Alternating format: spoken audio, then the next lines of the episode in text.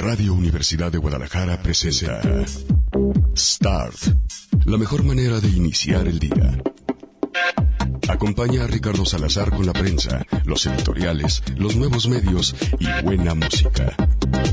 Aquí comienza Start.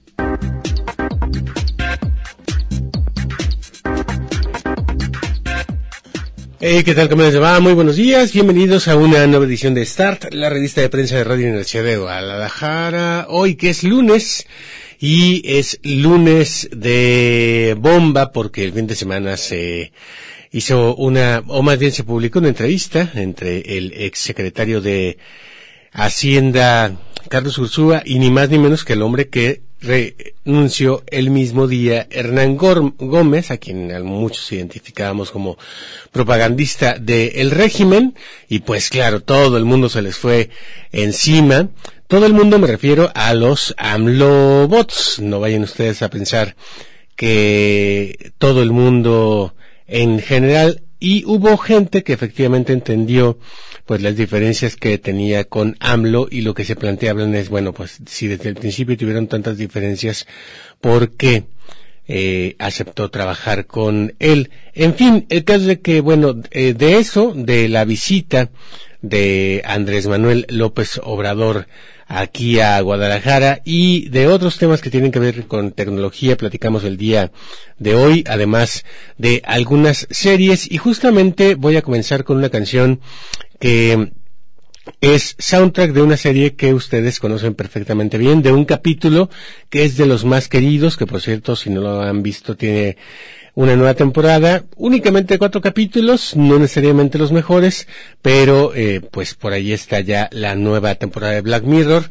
El caso es de que este es de un capítulo que se llama San Junípero, pero se los quiero poner no porque forme parte de esa serie de Netflix, sino porque hay otra serie que nos trae dando vueltas en el tiempo literalmente y se llama Dark. Dark habla acerca de la posibilidad de un apocalipsis cada 33 años, no les voy a spoilerar mucho, y que ese apocalipsis pues eh, puede en todo caso evitarse viajando en el tiempo. Es todo lo que diré al respecto. Por lo tanto, hay algún momento en la temporada número 2 en que todo parece ser perfecto y feliz, pero todo el mundo empieza a descubrir sus verdaderas verdades verdaderas y entonces suena en una de esas tantas fiestas en las cuales uno cree que es feliz pero en realidad está sufriendo, esto de Belinda Carsley que es Heaven is a place on earth o lo que es lo mismo, el cielo es un lugar en la tierra.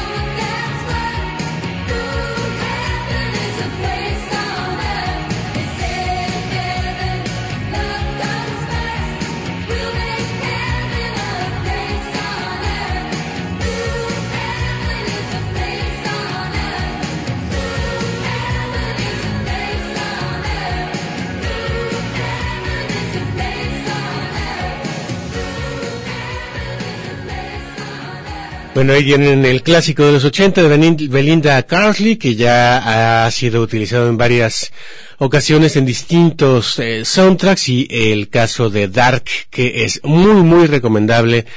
La verdad es que no es la excepción y es un momento especial en que todo pues les digo, se rompe o se recompone, dependiendo de cómo se vea la serie. Para quienes preguntaban qué había de novedad en Netflix, bueno, está en la segunda, la segunda temporada de Dark, que de por sí la primera ya es bastante intrigante, la segunda tiene que ver incluso con la ciencia y nos explicamos muchas cosas que habitualmente hemos abordado pues de manera reciente y que muy, muy pocas veces entendemos como, por ejemplo, insisto, no les voy a eh, spoilerar mucho, la partícula de Dios. En fin, como les digo, la partícula que este fin de semana le cayó como bomba a muchísimos es que Hernán Gómez, el eh, que fuera en su momento el conductor de la Maroma Estelar en el canal 11 y que renunció el martes pasado por motivos personales, le hiciera una entrevista a Carlos Ursúa, cuyo adelanto se publicó el sábado, pero se publicó completa el domingo en el diario Proceso. Bueno, pues en esta entrevista, eh, que Hernán Gómez dice que él nunca ha sido un eh, propagandista del sistema ni ha sido acrítico a los errores que ha cometido López Obrador, vio una oportunidad periodística en platicar con Ursúa, a quien obviamente ya conocía, y Ursúa le da la entrevista, entrevista que resulta devastadora porque si de por sí la frase las frases incluidas en la carta de renuncia de Ursúa ya son bastante fuertes, pues lo que dice en la entrevista es todavía más fuerte y clarificador. Como muchos sospechábamos, tiene que ver con las diferencias que tiene el eh, señor Ursúa con el proyecto de dos bocas con el tren Maya y con el nuevo aeropuerto internacional de la Ciudad de México. De acuerdo con la nota de El País, el exsecretario de Hacienda mexicano dice que para el presidente Cualquiera que lo, que lo critique es neoliberal, independientemente de dónde venga la crítica, es neoliberal y en este caso a él mismo le había llamado neoliberal porque el plan que había presentado para los próximos seis años incluía algunas cosas que a el señor López Obrador se le hacían neoliberales y que según él había calcado de un secretario de Hacienda llamado Agustín Carstens o algunos otros que formaron parte del régimen y él lo que quiere es alejarse de el régimen. Menos de una semana después, dice el diario del País, de desatar la mayor crisis del gobierno mexicano con su renuncia como secretario de Hacienda, Carlos Ursúa vuelve a la carga con sus nuevas explicaciones sobre los motivos de su salida. En una entrevista al semanario Proceso, el veterano profesor de Economía, que por cierto ya regresó al TEC de Monterrey, se anunció el mismo viernes que estaba ya eh, pues formando parte de las filas de profesores de esta universidad, se explayan sus críticas y es de un talante inflexible de López Obrador y también habla acerca de las injerencias en materia económica del jefe de la oficina de la presidencia a las grandes obras públicas anunciadas en lo que va del mandato, así como las resistencias del gobierno para llevar a cabo una reforma fiscal. Como les platicaba la semana pasada, cuando hablábamos acerca de la renuncia, ya se sabe, ya se supo que las diferencias más fuertes que tuvo Ursúa no son necesariamente con el presidente, sino con su jefe de gabinete, Alfonso Romo. En su carta de renuncia del martes deslizaba que había personajes muy importantes que eh, no tienen conocimiento de la, de la, hacienda pública y advierte que hay un patente conflicto de interés. Esto porque Alfonso Romo, para quien no lo sepa, es empresario en el, estado de Nuevo León. Ahora pone nombres y apellidos a estas injerencias y dice que Alfonso Romo trató de usar su influencia para apoderarse de las secretarías de Hacienda y Economía y de hecho a él le impuso a la oficial mayor. El presidente no lo dejó, pero sí pudo imponer, como les digo, a Margarita Ríos Farhat en el SAT y a Eugenio Nájera en la FINSA y Banco Mex, Banca de Desarrollo. En este último caso, el exsecretario sostiene que llegó incluso a cambiarse la ley del SAT para facilitar su entrada. Esto con el apoyo, por supuesto, de legisladores que son la mayoría de Morena, pero que no tienen ni idea de lo que están aprobando. Ursúa no denuncia con, directamente conflicto de interés de Romo, eh, dice que no le consta, pero uno quisiera que Alfonso Romo y sus familiares, hasta de primer grado, no tuvieran actualmente participación alguna en la casa de bolsa Vector. Vector, que a su vez hace negocios con el gobierno. Las críticas a Romo, un empresario del norte del país, se han convertido pues eh, en lo principal de esta entrevista porque lanza frases Ursúa que son bastante devastadoras. Es un hombre de extrema derecha que oscila entre el Opus Dei y los legionarios de Cristo. Como un hombre así, que llegó a admirar a Pinochet y a Marcial Maciel, acabó siendo no solo amigo de López Obrador, que se dice de izquierda, es decir, todo lo contrario, sino siendo jefe de la presidencia de la República, se pregunta el académico que ha acompañado escalonadamente al actual mandatario mexicano desde su época a finales de los 90 al frente del PRD. También tuvo buenas palabras para López Obrador. Dijo que a diferencia de, o las diferencias que tiene eh, hoy con él, pues está convencido por mucho de que es el mejor político vive, vivo, perdón, que existe hoy en México, aunque al mismo tiempo, al recordar uno de los choques con el presidente, tras criticar la gestión de la empresa pública de electricidad, es decir, de Manuel Barlet, reconoce que para López Obrador, cualquiera que lo critique es un neoliberal, lo cual deja ver que parte de las primeras críticas que le tuvo fue justamente poner al frente de la Comisión Federal de Electricidad a Manuel Barlet, pero no por el hecho de que sea Barlet y se le cayera el sistema, sino por el hecho de que está apostando por sistemas viejos de energía, lo que les platicaba aquí, recordarán ustedes el viernes a propósito del coche eléctrico o de los nuevos sistemas de transporte que son masivos y son eléctricos y no de combustible. Bueno, Barlet está apostando por, y ya lo hemos visto, la gran compra de carbón, para producir energía eléctrica que ustedes y yo estamos consumiendo y también para eh, construir una refinería que en su momento cuando esté lista es muy posible que sea muy pronto obsoleta por el tipo de energía que deberíamos estar utilizando, que es la solar o la eólica, pasando por supuesto por eh, otro tipo de energías como la, perdón, eh, específicamente en lo que tiene que ver con el transporte, la eléctrica. Bueno, otro de los motivos de fricción adelantados tras su dimisión fueron los, las diferencias en cuanto a la prioridad de llevar a cabo una reforma fiscal en el país como palanca para enmendar las profundas desigualdades. Precisamente uno de los pivotes de la agenda del eh, presidente López Obrador y de Morena. Quizá por no enfrentarse con algunos empresarios, quizá por el costo electoral, según Ursúa choca además con los equilibrios presupuestarios. Dice que no le dan los números. O sea, si no hay reforma eh, en, tip, eh, en, en eh, lo hacendario, pero que incluya más impuestos o que incluya alguna subida de impuestos, no es, o incluso eliminar impuestos, no es sencillo tener un balance presupuestal y al mismo tiempo muchos programas sociales. O sea, lo que está haciendo ahorita López Obrador es redestinar parte de la lana eh, que tenía disponible, pero ¿qué va a pasar y de dónde va a sacar en los próximos cinco años para sostener esos programas sociales y al mismo tiempo no aumentar impuestos. Por eso, eh, enfatiza durante la entrevista que hay decisiones como la cancelación del aeropuerto de Texcoco y la estrategia para rescatar a la maltrecha petrolera eh, Pemex que no van de acuerdo con lo que podría ser el equilibrio financiero del actual gobierno. Al igual que con el tren Maya, Ursúa considera que se trata de proyectos caros y largos de llevar a cabo en el tiempo.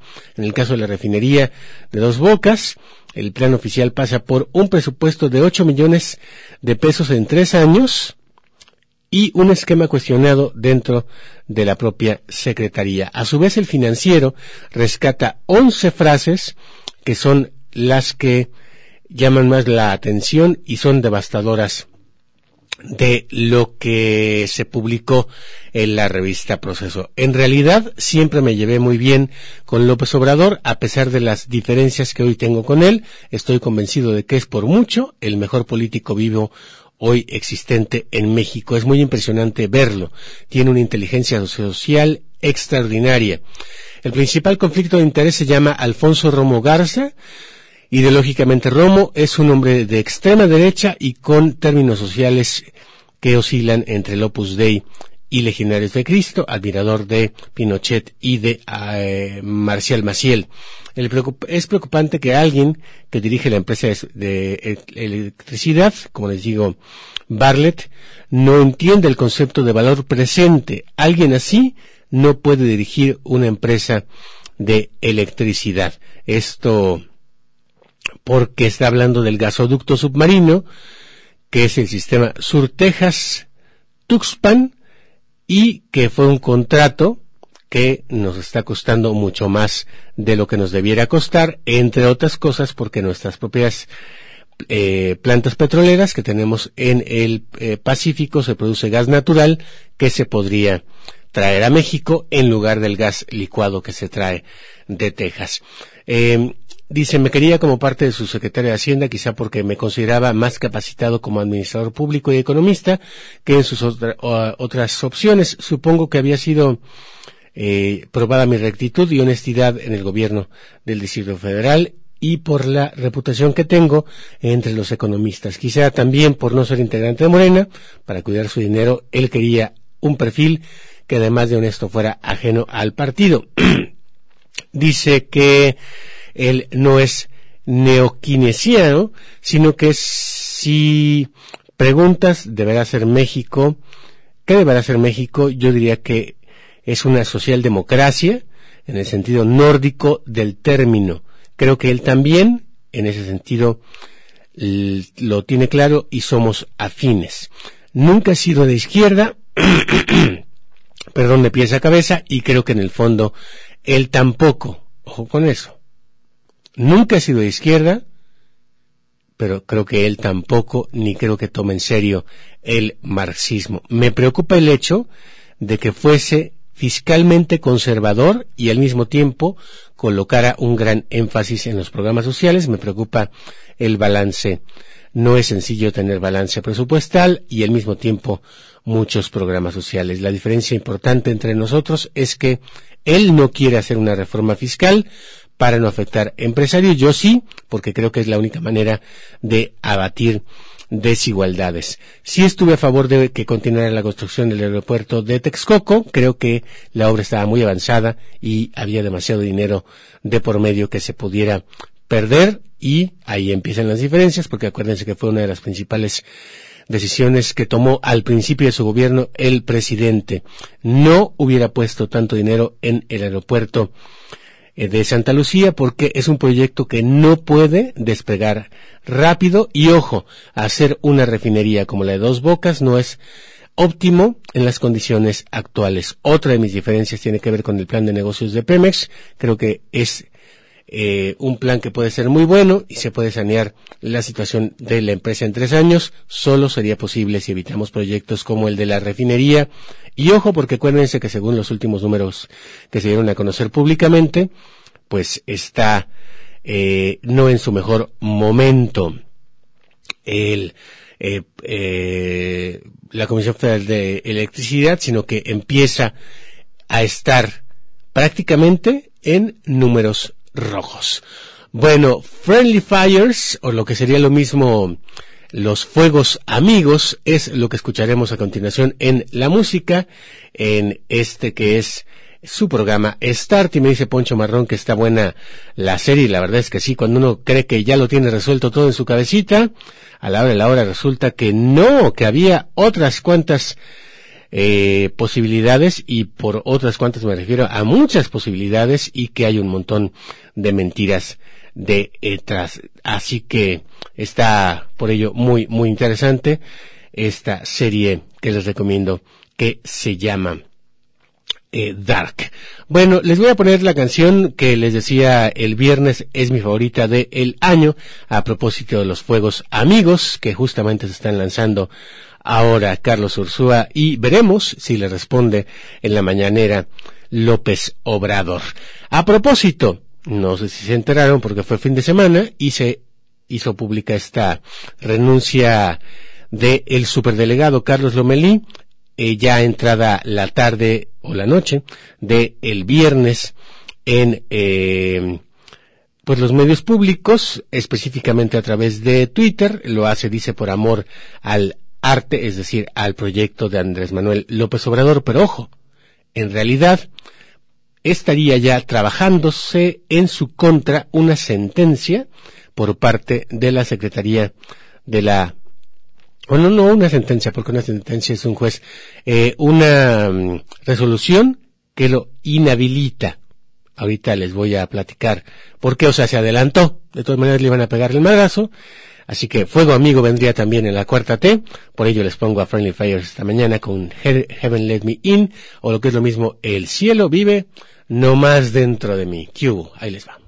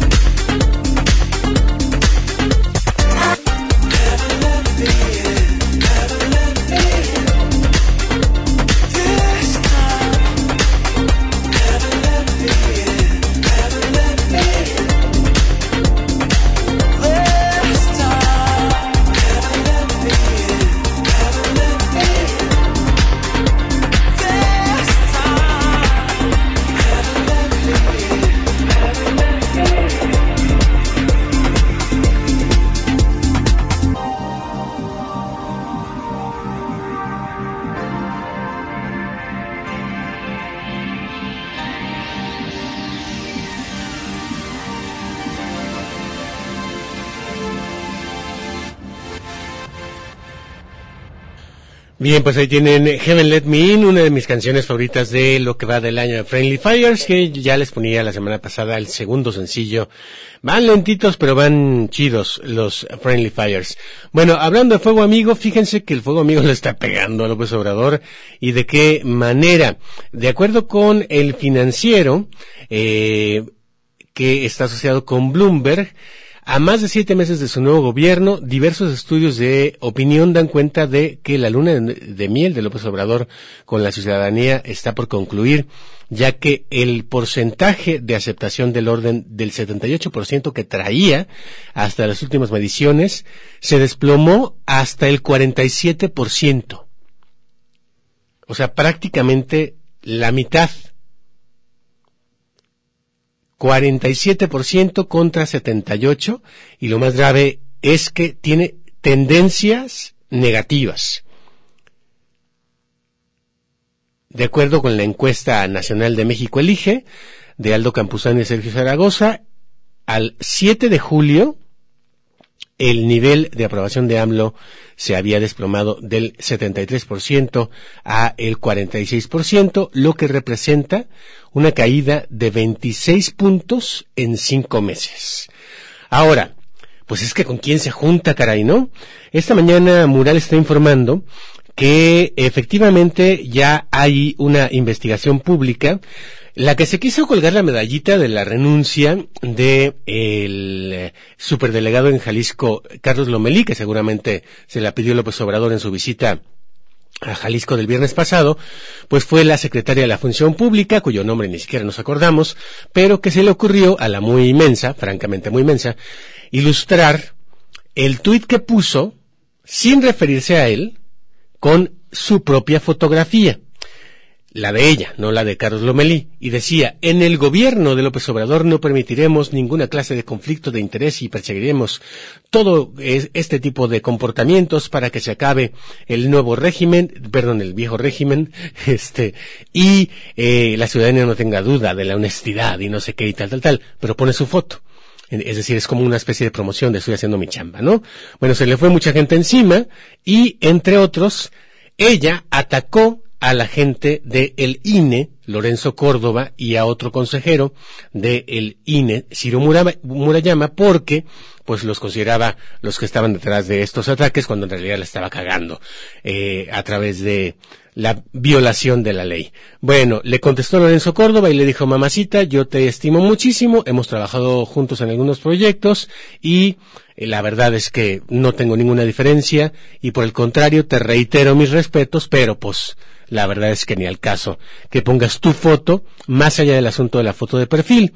Y ojo, porque le recuerda que no puede bloquear a ningunos usuarios. Bueno, el día de hoy, como les decía, el diario Mural publica la nota en la cual se da cuenta de que estaba ya trabajando, pero apenas en un inicio, o sea, ustedes y yo tenemos por lo menos cuánto hablando de el conflicto de interés de Lomelí desde que era candidato, ¿no? Desde que se hablaba de que iba a ser candidato. Es decir, tenemos todo el año de la cuarta T, porque en realidad el gobierno de López Obrador empezó el primero de julio, desde que ganó. Tenemos también eh, por ahí el término de la campaña y desde el momento en que se le iba a nombrar en la campaña. Bueno, en la cuarta T apenas están iniciando una investigación, sin embargo, ya se está perfilando una sanción a eh, Lomelí de 20 años de inhabilitación. Ojo con esto, ¿eh? Presume la Secretaría de la Función Pública conflicto de interés, tráfico de influencias y también está ligado con el director médico del INSTE, del ISTE, perdón, con las empresas del delegado. Es una nota, una nota eh, eh, eh, ¿cómo se dice?, generada en la Ciudad de México, de Antonio Baranda, que dice que la Secretaría de la Función Pública señaló que el ex delegado federal en Jalisco, Carlos Lomelí, habría incurrido en faltas graves a la normatividad derivadas por su red de empresas farmacéuticas que lo perfilan como un funcionario que podría alcanzar una inhabilitación hasta por 20 años. Pero ojo, inhabilitado como funcionario. no como empresario. Y ojo, si lo inhabilita el, el, gobierno federal, eso no le impide que siga vendiendo a los gobiernos estatales. Traducción es un daño menor. En un avance de la investigación de la SEPF, eh, que se ha realizado sobre dicha red y que a su vez ha detallado ampliamente mexicanos en contra de la corrupción. Eh, en esta carpeta a la que tuvo acceso Grupo Reforma, se advierte que Lomelí presuntamente incurrió en conflicto de interés, enriquecimiento oculto u ocultamiento de conflicto de interés y tráfico de influencias. Un dictamen del caso Lomelí, del que se desprende el expediente de la Secretaría de la Función Pública, denominado abastecedora de insumos, eh, es decir, Avisalud, indica que si bien las investigaciones están en etapa inicial, dichas faltas pueden implicar sanción económica e inhabilitación por 20 años. O sea, multarlo, la sobra, e inhabilitarlo como funcionario 20 años. Lomeli, en los últimos 13 años tejió una red de empresas que, al amparo de gobiernos tanto estatales como federales, le permitieron obtener contratos por hasta 7 mil millones de pesos. Renunció el viernes 12 en medio de acusaciones de corrupción y de la investigación de la Secretaría de la Función Pública. Además, se sabe que Ramiro López Elizalde, director médico del ISTE, es investigado por sus vínculos con la red de empresas que controla el ex delegado y López Elizalde es socio de la empresa Instituto Internacional de Prácticas de Microcirugía y Endoscopía que a su vez tiene nexos con Corporativo Internacional Vigilando Tu Salud, esta última compañía señalada como una de las diez compañías por lo menos que se ha sabido que tiene Carlos Lomelí a nombre de sus prestanombres y o familiares, y específicamente esa que era investigada, a Bisalud por eso lavaba las manos, porque él decía, pues no, ni siquiera está mi nombre, ¿no? Sin embargo, se ha sabido que, entre otras cosas, no solamente comparten la lana, sino que comparten la, eh, eh, la dirección y el golpe que termina de darle eh, mexicanos en contra de la corrupción es lo que se publica el jueves pasado en la noche, que supuestamente él no responde, aunque él asegura que sí responde, y es que eh, él tiene un poder notarial por parte de un regidor de Zapopan, que era su chofer, Iram, Iram González, si mal no recuerdo su nombre, que es ni más ni menos que el hombre más rico, riquísimo de Avisaluz. De chofer a hombre riquísimo y a regidor. Habrá que ver si la Secretaría de la Función Pública no investiga también a Irán, por lo que se sabe ahorita, no, no lo investiga, sino que iba directamente contra Carlos Lomelí. Hay quien dice que en realidad todo esto estaba, este, pues, instigado por filtraciones que hacía, ni más ni menos, que su enemigo político, a quien a su vez había ayudado en la campaña del 2012 Enrique Alfaro. Hay quien dice. Ya ven que a veces se dice lo que es cierto, a veces no. Pero que todo esto en realidad era una serie de filtraciones porque, ojo, a mí sí me hubiera gustado mucho que siguiera la telenovela Carlos Lomelí, porque en la última respuesta que le da a mexicanos en contra de la corrupción, los amenaza con una demanda. ¿Por qué? Porque las filtraciones que tienen son de la carpeta de investigación y a la carpeta de investigación por ley no deben ni pueden tener acceso nadie que no sea una de las partes interesadas, es decir, el demandante, su abogado, el demandado, su abogado y obviamente la policía. Párenle de contar. ¿A qué filtraciones tuvo acceso?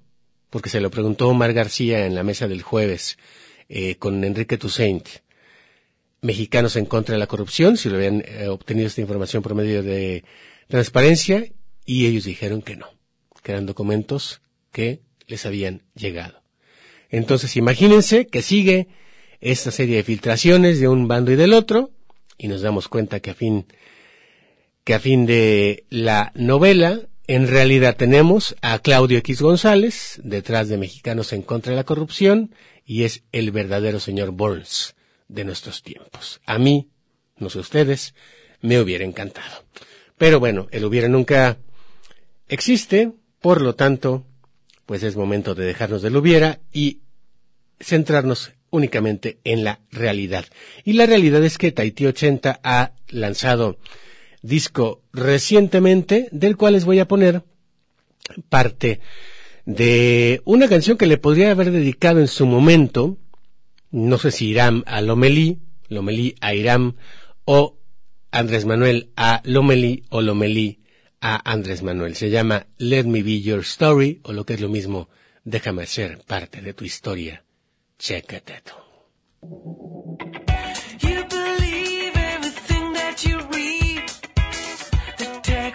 said cheers to me.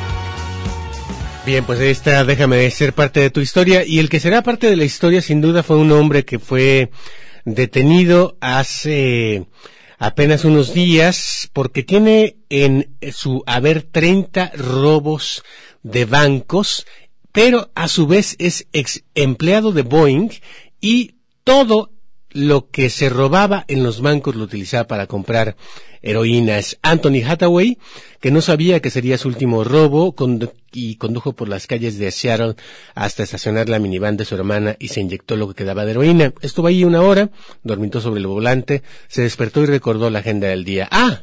Tengo que saltar un banco porque ya se me acabó la heroína. Para asegurarse de que nadie lo seguía, condujo ocho kilómetros y luego se dirigió al K-Bank. Encontró un lugar para estacionarse y caminó a la entrada como cualquier cliente. Vestía pantalones khaki, chamarra marrón, llevaba un paraguas abierto, aunque casi no llovía, e iba desarmado, como siempre. Se puso unos guantes de látex, se colocó una máscara en la cara y entró en el banco a las 5 de la tarde con 25 minutos y como en otras ocasiones ordenó que todo eh, todos en el banco se tiraran al piso, se acercó a la única ventanilla abierta y le pidió al cajero billetes grandes en denominaciones de 50 y de 100. Los empleados en Estados Unidos tienen la instrucción de nunca ponerse al atraco, así que el cajero le entregó 2.300 dólares y Hathaway guardó el dinero y en menos de un minuto salió del banco. O sea, parte de la historia increíble es que asaltó un banco sin una pistola. El, el típico de que te metes la mano a la, a la chamarra y parece que traes algo, pero en realidad no traes nada.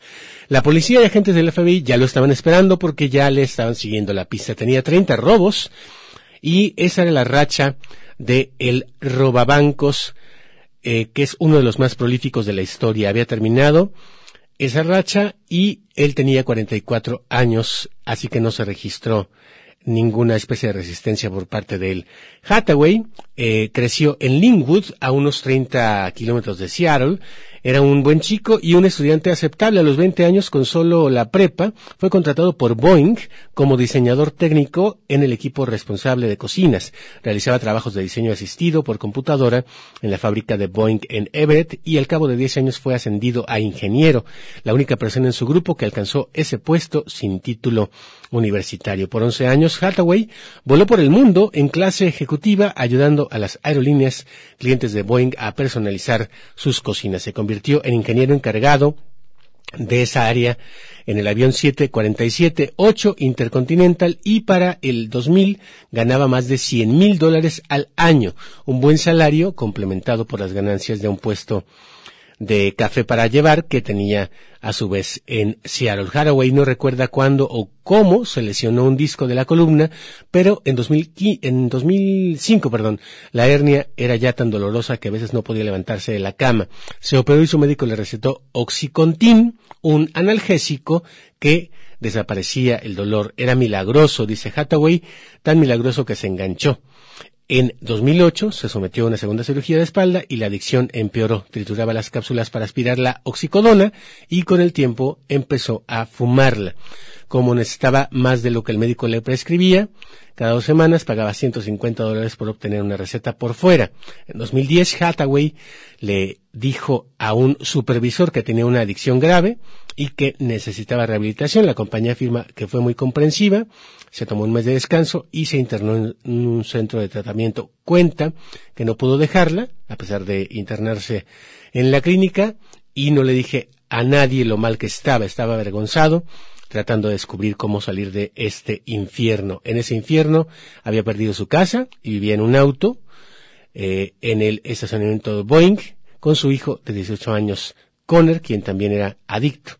Para Hathaway, 2010 fue un año crucial, fue cuando Purdue Pharma, el fabricante de oxicodín, cambió de química la píldora para que no pudiera aspirarse o calentarse para inhalar y ya no era de liberación inmediata. Hathaway se mudó con su madre, enferma de EPOC, y los dos vivían de la seguridad social hasta el 2013. Ahí fue cuando comencé a robar bancos, dice, y acumuló, eh, pues, robos de hasta cinco mil dólares o seis mil dólares y en algunos de plano sí no le fue nada mal o mejor dicho nada bien porque solamente logró robar 700 u 800 dólares que les digo aplicaba para su incontrolable adicción a la heroína que todos sabemos que si es particularmente heroína negra es muy difícil de erradicar la adicción. Hasta aquí llegamos, hasta la próxima, pásenla muy bien, quédense en señal informativa. Esto fue Start en Radio Universidad. La mejor manera de iniciar el día, con la prensa, los editoriales, los nuevos medios y buena música.